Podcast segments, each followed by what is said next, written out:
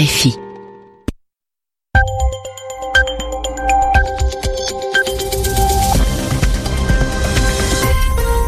Il est 20h en temps universel, 22h ici à Paris. Marie Casadebé.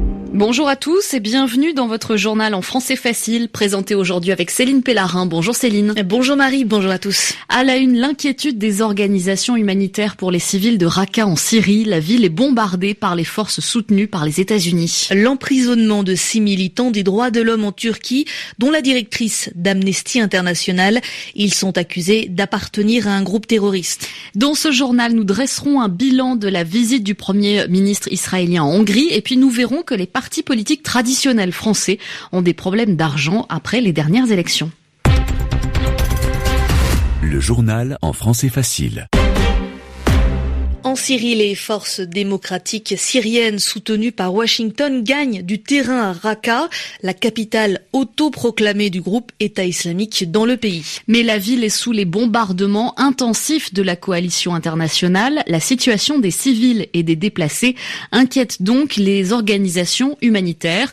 Selon Sohaib al-Assakawi, militant de l'opposition syrienne, les civils de Raqqa servent de bouclier humain aux djihadistes, c'est-à-dire que les djihadistes se servent de leur présence. L'artillerie continue de cibler les zones d'habitation à Raqqa. Sur le front ouest de la ville, les FDS ont gagné du terrain. Les forces démocratiques syriennes contrôlent désormais d'importants territoires. Et cela grâce au soutien de la coalition internationale. À l'est et à l'ouest de Raqqa, la coalition a mené 17 raids aériens. Il y a toujours des frappes au moment où je vous parle. Lundi, nous avons comptabilisé la mort de 19 civils. Nous avons leur J'ai également en ma possession une photo qui montre un bombardement au phosphore blanc. Les djihadistes du groupe État islamique sont pris au piège. Ils ne peuvent plus quitter Raqqa. Deux possibilités s'offrent à eux. Soit ils se rendent, ou bien ils seront éliminés. Des propos recueillis par Sami Boukhelifa. La directrice de l'organisation Amnesty International en Turquie a été placée en prison aujourd'hui par un tribunal d'Istanbul. Cinq autres militants des droits de l'homme, dont deux étrangers, ont été incarcérés également en attendant leur procès. Les six sont accusés d'appartenir à une organisation terroriste. Les précisions de Tudor Tepeniag. L'incarcération des six défenseurs des droits de l'homme est un effroyable affront à la justice, a dénoncé Amnesty International dans un communiqué qui a suivi le placement en détention de sa directrice pour la Turquie, Idi Lesser, ainsi que de cinq autres militants, parmi lesquels figurent un Suédois et un Allemand.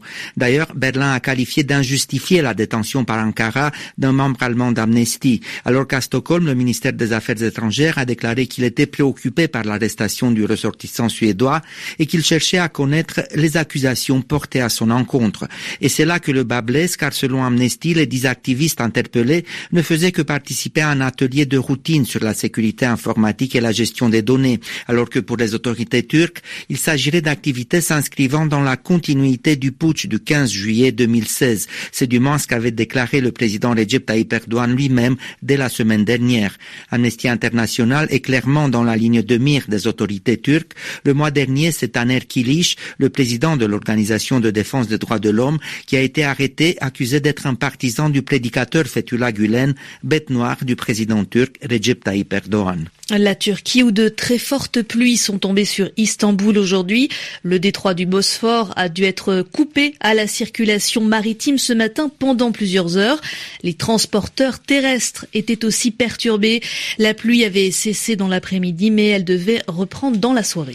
Donald Trump ne touchera pas aux accords sur le nucléaire iranien. La porte-parole de la diplomatie américaine l'a précisé aujourd'hui, tout en annonçant de nouvelles sanctions contre des personnalités et des entités iraniennes, 18 en tout, accusées d'être liées au programme de missiles balistiques et au corps des gardiens de la révolution, le corps d'élite du régime. Téhéran a condamné ces nouvelles sanctions. L'Obamacare, la loi de santé de Barack Obama, elle non plus ne sera pas modifiée. Donald Trump voulait le faire, il l'avait même promis lors de sa campagne électorale, mais il n'a pas assez de soutien au sein de son parti, les républicains, très divisés sur le sujet. Dans l'ouest du Canada, près de 40 000 personnes ont dû quitter leur maison à cause des incendies en Colombie-Britannique. Dans cette province, les pompiers n'arrivent pas à arrêter l'avancée des flammes à cause du vent et de la sécheresse, c'est-à-dire du manque de pluie. Même chose dans l'ouest des États-Unis, où les États de l'Oregon, de la Californie et du Nevada ont été placés en alerte rouge. Les autorités conseillent à 800 000 personnes de quitter les lieux. Au Venezuela, les autorités maintiennent leur projet de révision de la Constitution malgré les menaces de mesures économiques américaines et le vote symbolique de l'opposition dimanche dernier. La chef de la diplomatie vénézuélienne prévient que rien ne pourra arrêter ce projet. Le bilan. Le journal en français facile. Le bilan de la visite de Benjamin Netanyahou en Hongrie. Le Premier ministre israélien a gagné un nouvel allié, un nouvel ami en Europe centrale, alors qu'il est de plus en plus critiqué au sein de l'Union européenne pour sa politique envers les Palestiniens. Viktor Orban, le Premier ministre hongrois, lui, a éloigné les critiques d'antisémitisme, alors qu'on lui reprochait une politique contre les Juifs. À Budapest, Florence Labruyère. Le gouvernement hongrois mène une politique de tolérance zéro envers l'antisémitisme. Avec ces mots, Viktor Orban tient à écarter toute ambiguïté. Il a même ajouté, le gouvernement hongrois a commis une erreur, même un crime, lorsqu'il a fait le choix de ne pas défendre ses compatriotes juifs, mais de collaborer avec les nazis. Des propos rassurants, destinés à son propre camp. Car Viktor Orban est déjà en campagne électorale. Les élections sont dans moins d'un an. Pour les gagner, il a besoin d'une partie des voix de l'extrême droite. D'où un double discours. D'un côté, Viktor Orban flirte avec l'antisémitisme. De l'autre, il parle à son électorat conservateur et condamne fermement tout racisme. Pour Viktor Orban, la visite de Benjamin Netanyahou est une aubaine. Netanyahou a réfuté les critiques qui accusent Budapest d'antisémitisme.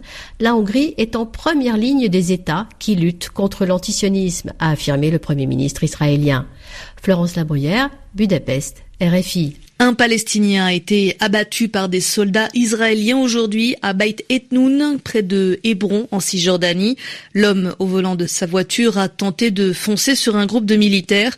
Deux soldats israéliens ont été blessés. En Allemagne, au moins 547 enfants ont été agressés alors qu'ils faisaient partie de la chorale de la cathédrale de Ratisbonne. Des agressions parfois sexuelles. Le rapport final d'une enquête a été rendu public aujourd'hui. Les faits remontent entre 1945 et le début des années 90. Ils sont trop anciens pour qu'il y ait des procès. Les 49 auteurs présumés nommés dans le rapport ne pourront donc pas être poursuivis par la justice. Il y a parmi eux des professeurs et des religieux. François Léotard, l'ancien ministre français de la Défense, a été mis en examen dans l'affaire Karachi du nom d'une ville pakistanaise. L'ancien Premier ministre Édouard Balladur est également inculpé dans cette affaire. La justice a des doutes sur le financement de sa campagne électorale de 1995. Elle aurait été financée grâce à de l'argent perçu lors de la conclusion de contrats d'armement entre le Pakistan et l'Arabie saoudite. En France, le Parti socialiste et les républicains vont devoir faire des économies après leur euh, échec à la présidentielle et aux législatives. Les finances des partis traditionnels ont souffert, moins de voix et moins d'élus, ça veut dire moins d'argent versé par l'État aux formations politiques. Les explications de Julien Chavannes. C'est la double peine. À la défaite dans les urnes s'ajoute la sanction dans les comptes en banque.